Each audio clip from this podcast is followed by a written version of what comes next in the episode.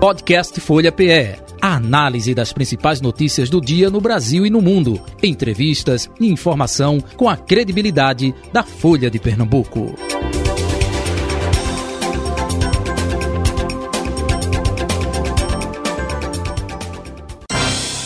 Folha Política. Nosso convidado de hoje, a partir de agora, na segunda parte do Folha Política, é o vereador da cidade do Recife, pelo MDB, Samuel Salazar. Vereador, muito bom dia, prazer revê-lo. Faz um tempo já, né? Seja bem-vindo, tudo bom? Bom dia, Jota. Satisfação estar aqui no seu programa mais uma vez. Pois não, fica Bom dia a todos os ouvintes da Rádio, da Rádio Folha.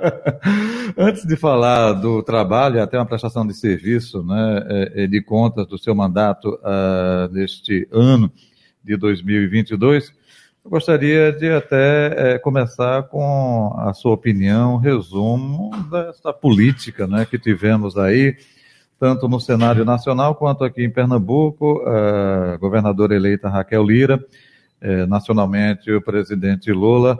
Como é que o senhor esteve dentro desse contexto, né, politicamente, e como vê a chegada desses dois, é, tanto no governo federal quanto no governo estadual, em vereador? Bom dia, Jota. É, eu sou do MDB, como você bem uhum. disse, e tenho um alinhamento grande com o deputado federal Raul Henri. A gente participou de toda a construção aí junto ao partido.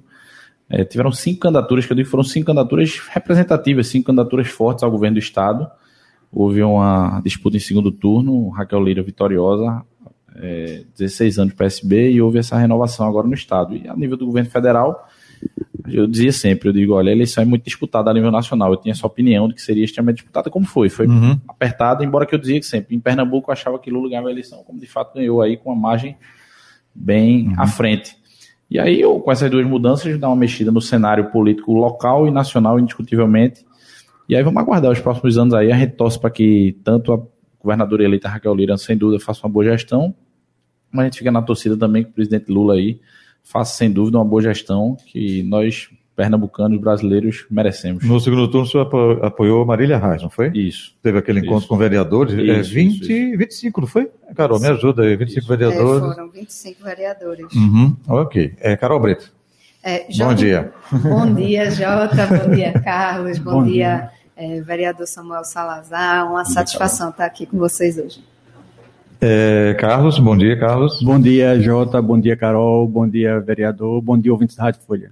Carol, pode perguntar, Carol, fica à vontade. Jota, eu ia começar falando de balanço das ações da Câmara, mas já que você falou dessa questão de eleições, eu queria justamente entrar nesse ponto. fica à vontade. Que é, Danilo Cabral teve apoio da maioria dos vereadores do Recife. E é, Marília Reis também teve um apoio de, é, uma, de muitos vereadores. Por que que é, os legisladores municipais não conseguiram ser efetivos em dar essa vitória para os seus candidatos? Sei, Carol, veja, eu acho que havia o sentimento de renovação, foi o recado que ficou das urnas aí, de mudança. Acho que o próprio 16 anos do PSB, acho que isso traria já uma dificuldade, a gente tinha essa perspectiva. E aí houve também, de fato, a fatalidade do marido de Raquel, acho que isso pesou muito no primeiro turno, eu tenho essa opinião. É, e Raquel é um quadro qualificado, foi prefeita de Caruaru, foi deputada, e a gente fica na torcida que ela faça uma boa gestão. Agora, quanto ao resultado eleitoral, eu votei em Marília, torci para que Marília ganhasse a eleição. Marília começou a vida política, feita eu também comecei a minha, na Câmara. A gente tem uma relação boa. Eu não cheguei a ser vereador junto com ela, mas ela, vez por outra, sempre aparece lá na Câmara. A gente tem uma boa relação. E aí, é, é, não, não deu resultado favorável para Marília, nós não conseguimos êxito, mas faz parte da democracia. A gente torce que Raquel saia vitoriosa aí na sua gestão. Carlos?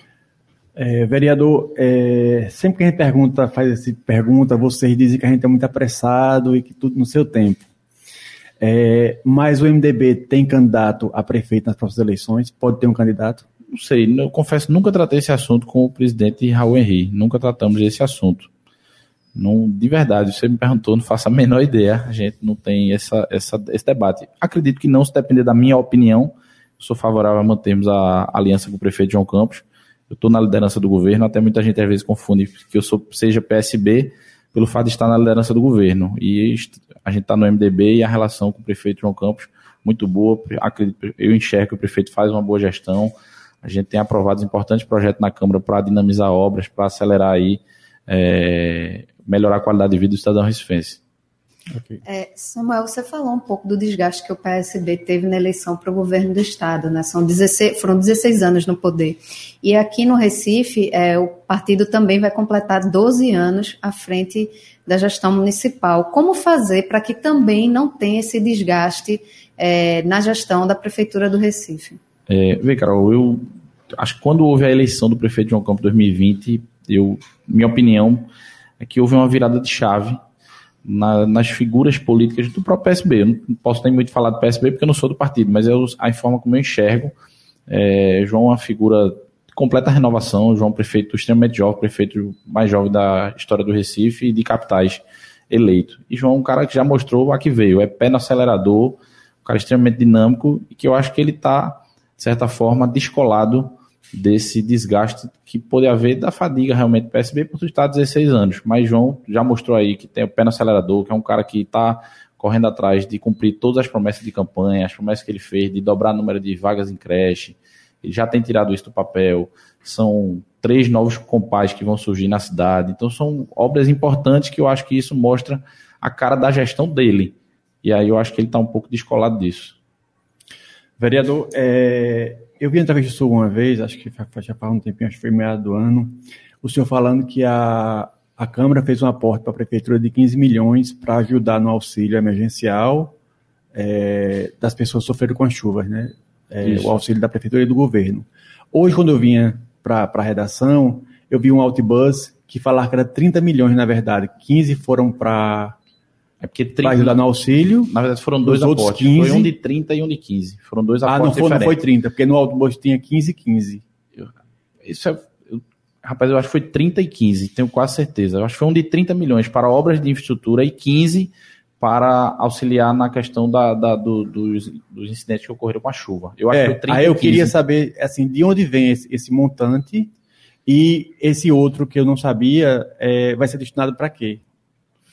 Veja, essa, é um, essa parte administrativa da Câmara é exclusivamente com a comissão executiva, presidência, primeira secretaria, segunda secretaria. Eu não faço parte da comissão executiva. Uhum. Porém, a gente participou da reunião quando tomou-se essa decisão de que a Câmara poderia e haveria fazer esse aporte. Salvo engano, foi em 2012 a Câmara aprovou uma lei para que, ao final do exercício, no final de dezembro, sempre não devolvesse à Prefeitura o duodécimo. Então, o que acontece sempre? A Prefeitura faz o repasse do duodécimo, isso acontece com o Tribunal de Justiça, com a uhum. Assembleia. Mesmo dia, a Prefeitura repassa para a Câmara. No final do exercício, a Câmara tem que devolver o que não foi utilizado. A Câmara, em 2012, eu não era vereador, aprovou uma lei para criar um fundo para aquisição de um novo prédio. Você deve conhecer o prédio lá da Câmara, ele realmente deixa um bocado a desejar. Uhum. E quando foi agora recente, a Câmara é, tomou a decisão de a gente, a gente teve um saldo em conta para a aquisição desse novo prédio e a gente tomou a decisão, os vereadores, oposição, governo, todo mundo, isso encabeçado aí pela comissão executiva, para que fosse devolvido para que contribuísse diretamente com obras de infraestrutura na cidade.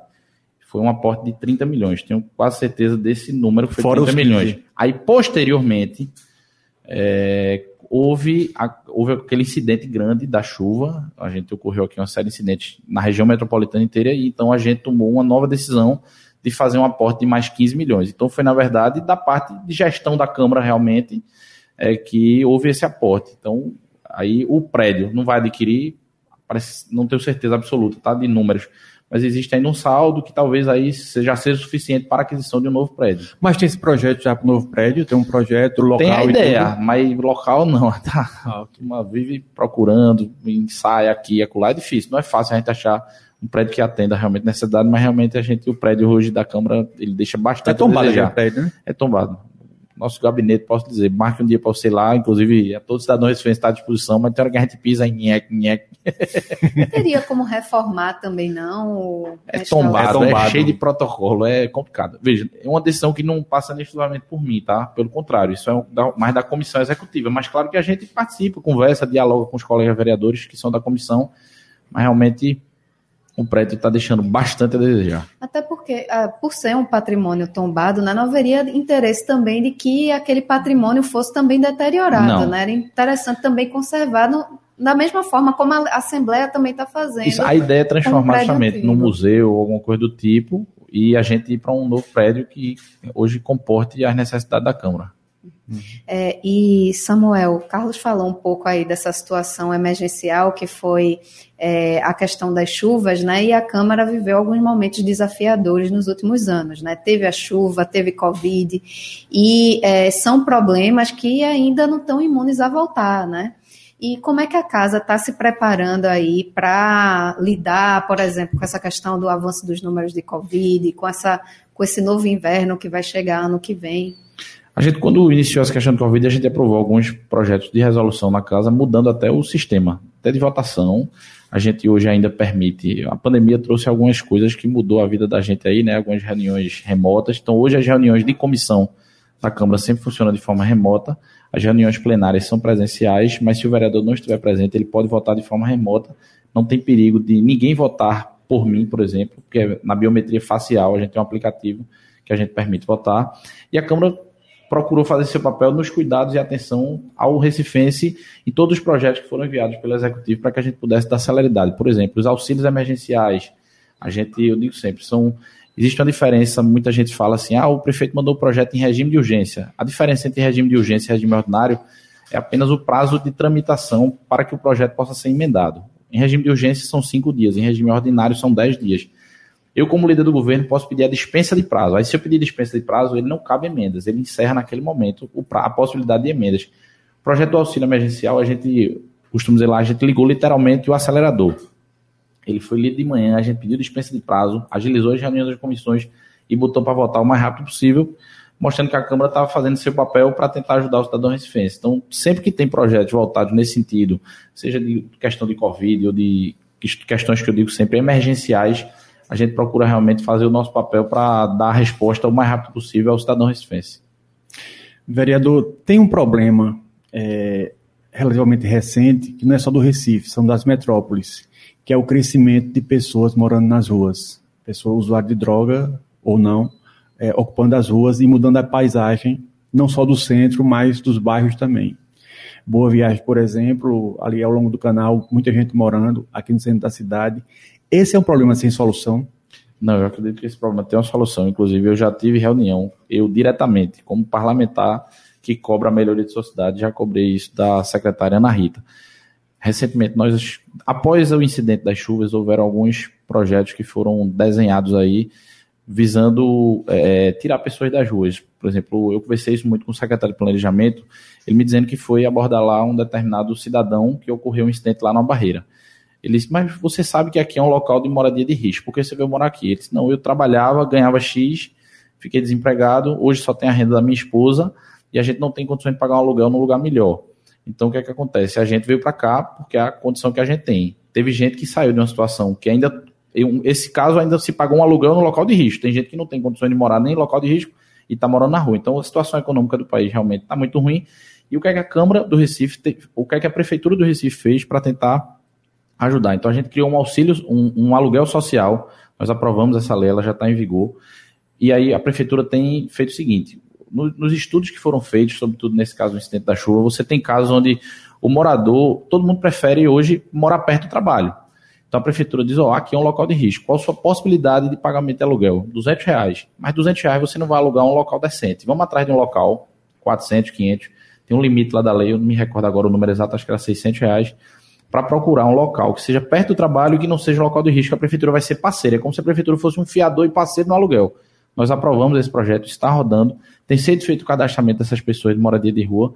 Foi, nós aprovamos um outro projeto também nesse sentido de é, é resolver essa questão dos moradores de rua. A gente tem plena convicção aí que será resolvido o mais breve possível. Não há o perigo é, de uma pessoa receber esse aluguel social e continuar na rua, não? Você tem como monitorar isso? Isso, vai ser feito monitoramento também nesse sentido. É, até a gente, na, nessa reunião que eu tive com o secretário de Planejamento, vão ser feitos voos constantes. O ser humano, obviamente, ele, ele, ele pode falhar. Você não tem como um ser humano fiscalizar o outro uhum. 24 horas por dia, 365 dias do ano. Então, ali no, no Pina, recentemente nós tivemos aquele incidente lá do incêndio ali perto do shopping Rio Malo, nas palafitas.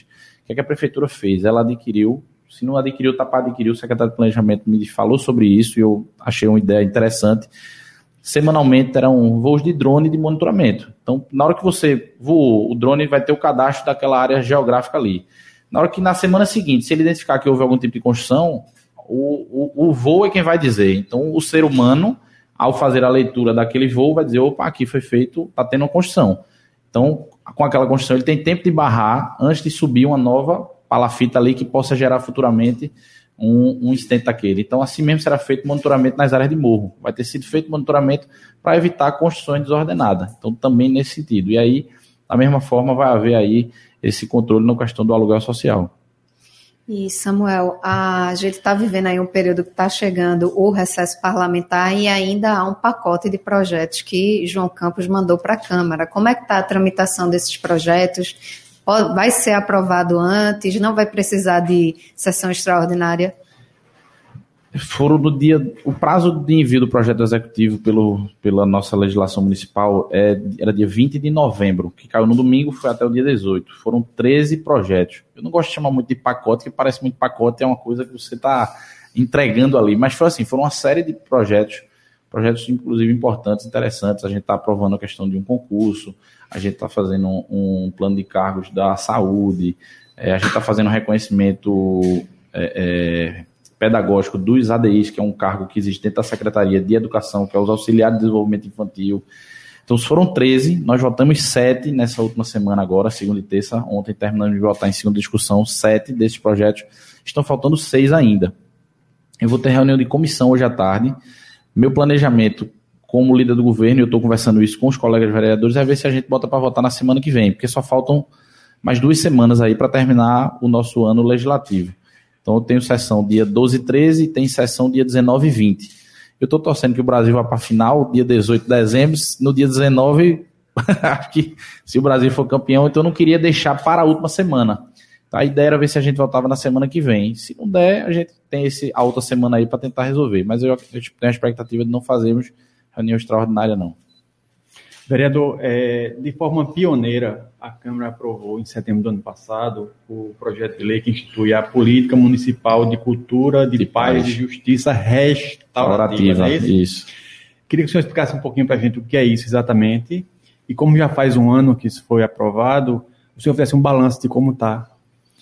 Eu digo sempre, a, o município ele não é diretamente responsável pela questão da segurança pública. Dentro da nossa Constituição, isso faz parte do Estado, da União, mas eu digo sempre que a prefeitura tem que fazer o seu papel. Ainda quando Geraldo Júlio assumiu, é, em 2013, né, eleição de 2012, Geraldo comprou a ideia aí da questão do Compaz, que foi uma bandeira levantada por Raul Henri ainda na eleição de 2008 de prefeito. Raul levantou essa bandeira quando disputou a eleição em 2008, 2012, quando Geraldo ganhou, ele implantou. E aí, ao longo desses anos, foram já implantados quatro Compaz na cidade, que é justamente onde a gente faz a divulgação aí, esse, essa questão do incentivo da cultura de paz. É uma lei pioneira, realmente.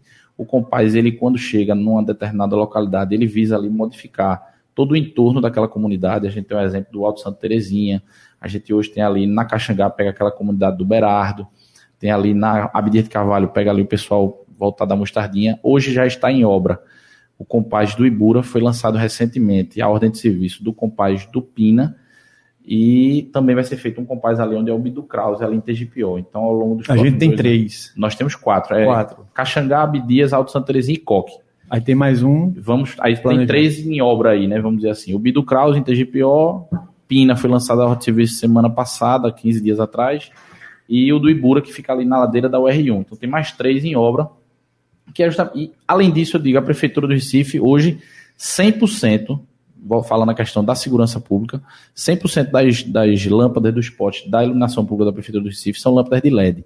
Literalmente dá uma modificada grande na iluminação da cidade e assim, o assaltante, o, o ladrão... E economia também, faz, né? Economia, de, porque a, a, lâmpada de LED consome menos e, e eu digo sempre, o ladrão ele faz a ocasião, ele quer a oportunidade. Uma rua deserta, uma rua escura, ela está sujeita a ter a, a o furto, um roubo ali mais facilmente. Se for uma rua mais iluminada, tende a dificultar a ocorrência de alguns crimes. Então, a iluminação pública é uma competência do município. Recife hoje já está com 100% de suas lâmpadas de LED e implantando aí novos compasses na cidade que gera aí essa cultura de paz. Dentro do compasso você vai ter atividade esportiva, você vai ter mediação de conflito, tem uma série de atrativos, tem, tem compasso que é voltado mais à questão de robótica, então você tem os alunos ali É, de manhã o menino estudou na escola, de tarde ele está num compás ali tendo aula de robótica. Você pode passar. O compás da Caxangá ele é bem aberto. Você pode passar pela Caxangá às vezes, três, quatro da tarde, você vai ver. Está bem, extremamente movimentado.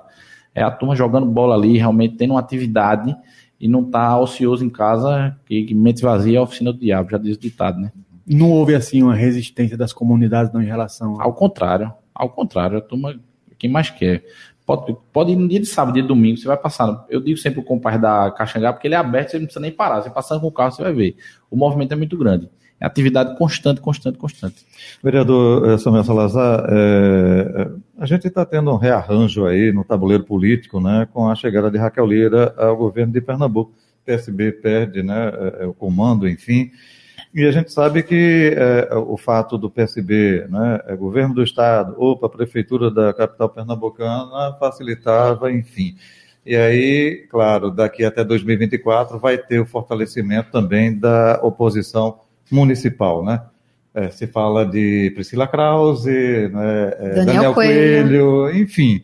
Como é que vocês estão é, parando para pensar sobre isso? Não parou ainda? Enfim. Eu, particularmente, confesso que não parei para pensar nisso. Acho que estou extremamente focado lá nos nossos trabalhos na Câmara, em parceria aí com o prefeito João Campos, sempre antenado nos projetos que vêm, no diálogo, no debate. O prefeito, como eu disse agora há pouco, é pé no acelerador, focado nas obras. Prefeito fez uma promessa bem ousada da campanha, que foi dobrar o número de vagas em creche. É, esse, esse, número já tem saído do papel, essa promessa de campanha já tem saído do papel, já se aumentou o número de vagas de creche, já estamos aí com 60 creches em reforma para é, atingir essa meta. Eu tenho dúvida que o prefeito está extremamente focado e obstinado em fazer uma boa gestão, e esse é o nosso propósito estou antenado com ele exatamente nesse mesmo propósito. Uhum. E por conta disso, 2023 vai ser justamente o um ano de carga de obra, carga de obra. é, Samuel, a gente está vendo aí que João Campos se reaproximou do PT, né? Após essa eleição bem conturbada que eles tiveram em 2020, né? Ele inclusive estava com Lula ontem na reunião que o partido teve com o presidente eleito. É, pelo que o senhor sente ali na Câmara, o senhor vê um ambiente para uma reaproximação? É, a gente recebeu aqui o deputado federal Lucas Ramos e ele aposta que o PT, inclusive, pode ficar com a vice de João Campos em 2024. Essa aproximação ocorreu sobretudo por conta do âmbito nacional, né? Assim, o PT e o PSB bastante alinhados na questão da eleição do presidente Lula, justamente por fazer essa oposição uhum. ferrenha lá ao presidente Bolsonaro. Eu tenho uma relação muito próxima com todos os vereadores. Somos 39 vereadores. Eu, na liderança do governo, até recebi ligação, recebo de todo mundo assim, me dou super bem com todos. O diálogo é muito franco, posso falar em termos de Câmara Municipal. Não tratei esse assunto com o prefeito. Se em 2024 o PT estará junto com o PSB, eu confesso a você que eu não tratei e não iria aqui agora fazer aposta de quem será ou não será vice, como vai haver a conjuntura partidária. O xadrez está se mexendo, Aqui para janeiro mesmo, eu acho que vai ter muita água passar debaixo da ponte, até por conta desse desenho do governo federal e do próprio desenho do governo estadual. E, naturalmente, aqui isso irá trazer reflexo no governo municipal. Mas, assim, a relação é muito boa, o diálogo é muito bom. É, muitas e muitas vezes, eu, eu, digo lá na Câmara que eu tenho duas oposições, assim, por conta da questão da eleição de 2020. O PT não votou com a gente, eu tinha oposição mais à esquerda, PT e PSOL, e tinha oposição mais à direita, que era constituída do PL, enfim, o líder da oposição mesmo é um vereador do PL. Aí tem determinadas matérias que a Câmara vota unanimemente e tem determinadas matérias que a oposição à esquerda vota comigo e tem determinadas matérias que a oposição à direita vota comigo. Então, acho que está cedo para a gente fazer alguma avaliação nesse sentido, porém, é fato que a eleição de Lula vai mexer naturalmente no tabuleiro municipal aqui, na minha opinião. Uhum. E o futuro do seu partido, MDB? Raul Henri perdeu é, dentro do partido vaga para Isa Arruda, lá de Vitória de Santo Antão agora é, fica como presidente só é, do partido sem mandato, né? enfim, a partir de fevereiro. Qual o futuro? É quer complementar, e Carol? Tem uma questão que é, Samuel não votou em Raquel, mas o MDB, os seus principais líderes, Raul e Jarbas, votaram. Isso. E há inclusive uma perspectiva de Raul aí ter um espaço no secretariado de Raquel Lira, assim. Como é que se houver essa possibilidade? Não tratei esse assunto com ele, não tratei, desde faz uns uns 15 dias aí. Raul tá em Brasília, eu acho que ele só chega amanhã. Eu falei ontem com o pessoal da equipe dele, me disseram que ele chega amanhã. Eu vou até subir o Morro da Conceição amanhã, pela manhã. Já tá de dezembro, azul, já, já tá de azul, azul hoje. hoje aqui. E amanhã eu vou subir. Eu subo a 20, desde o ano 2000, faz 23 anos esse ano, vai ser minha 23 subida ao Morro da Conceição. Não tratei esse assunto com o Raul, de fato, nós divergimos aí na eleição estadual. É, só um parênteses, se você, é, Raul perdeu a vaga país. Na verdade, a gente estava lutando na perspectiva de fazer mais deputados. Isso. Felizmente só fizemos uma vaga, mas graças a Deus também fizemos uma vaga. Ruim era não ter feito nenhuma, teve digo, partido eu, que não fez nenhuma. Eu digo isso que todo mundo apostava em Raul em primeiro e Iso em segundo, né? Enfim, isso foi. eleição, não, não, eleição é. Cada eleição tem uma história e Isa trabalhou muito bem, saiu com uma votação bastante expressiva, 103 mil votos. Prefeito de Vitória, que é do nosso partido do MDB, Paulo Roberto, tem feito uma excelente gestão e isso naturalmente refletiu na eleição da filha dele, não tinha dúvida. Mas não tratei esse assunto de como ficará aí a questão do MDB, é isso que eu digo. Acho que daqui para janeiro tem muita água para passar debaixo da ponta, até porque esse xadrez do governo federal irá refletir tanto no estado quanto no município. Ok. Mais um para finalizar, vamos nós. é, vereador, a gente teve dois projetos aprovados agora, em final de novembro, importantíssimo, que é de, de, redução de impostos. Um foi o ISS para os... Setor de eventos. De eventos, que eu até falei com o Romerinho aqui quando ele veio aqui. Isso e o outro foi a redução do ITBI, ITBI é. né, que é o imposto para transmissão de compra e venda de imóvel. Para regularizar quem está com um contrato de gaveta, né? Isso? Exatamente. Que é uma redução bem significativa. Um, um, imóvel que vale 100 mil, eu pagaria 3 mil, 3 vou pagar 2.100 agora, 2.200. 2 mil, é 2%. É, acho que era 2,1, é 2? É 2. Pronto. É, uma coisa que me deixou intrigado, por que o prazo limitado para essa redução e por que só o mês de dezembro? Na verdade, veja, o que é que acontece? O, o, nosso ITBI ele não é 3%. Hoje o ITBI do Recife ele é 2%. Se eu comprar um imóvel seu, você comprar um imóvel meu, a gente assina um contrato hoje. O comprador terá 30 dias, a partir da data da compra, a partir daquela data no contrato, ele terá 30 dias para dar entrada no ITBI. O ITBI será lançado no valor de 2%, e se você pagar em dia, a partir do momento que a guia foi emitida, você tem 10% de desconto, pagará 1,8%. 10% em cima dos 2%, 0,2% vai pagar 1,8%. O que é que acontece? Muita gente compra, não regulariza o imóvel, fica lá com o contrato de gaveta, e aí, quando passa dos 30 dias, o nosso imposto realmente passa para 3%. Os, o, assim, o, o foco é feito o pagamento de condomínio antecipado. O valor do condomínio é tanto, mas se você pagar em dia é tanto. O propósito é esse, para que as pessoas regularizem. Muita gente não estava com seus imóveis sem regularizar, no cadastro da prefeitura, ela tinha lá vários imóveis onde ainda estavam, vamos dizer assim, com os dados da incorporadora, da construtora, e que as pessoas não tinham regularizado. Então, o propósito foi realmente que as pessoas tivessem um estímulo a regularizar a sua situação é, de propriedade. Então, o foco realmente foi agora, pegando aí esse mês de dezembro, porque essa não é para ser a regra, é, foi uma exceção aí, porque tinha muita gente precisando regularizar seus imóveis. Então, o foco foi esse. Esse foi um projeto importante de redução de imposto, tanto esse quanto do ISS, eu até digo, esses para mim foram casos emergenciais, onde a gente ligou o acelerador na Câmara para que a gente desse uma resposta o mais rápido possível para a população para ter essa redução de imposto, o ISS para o setor de evento e essa possibilidade de regularização. Então, essa lei, inclusive, está valendo do ITBI. Quem der entrada até o dia 27 de dezembro, tendo comprado imóvel que já tenha passado dos 30 dias da compra, pode dar entrada que vai ter, o, o ITBI será gerado no valor de 2% e não 3%. Muito bem, finalzinho do nosso uh, Folha Política de hoje. Vereador Samuel Salazar, uh, sucesso em 2023 para o senhor, saúde paz, Feliz Natal para o senhor, colaboradores, familiares, tudo de bom, viu? Para todos nós, Jota. Obrigado a você, a todos os ouvintes da Rádio Folha. Obrigado, Carol. Obrigado, Carlos André, aqui pelo, pela entrevista. Tamo junto, conta com a gente. Feliz Natal e boa novo a todos. Idem, é sempre que é verdadeiro. Folha Política.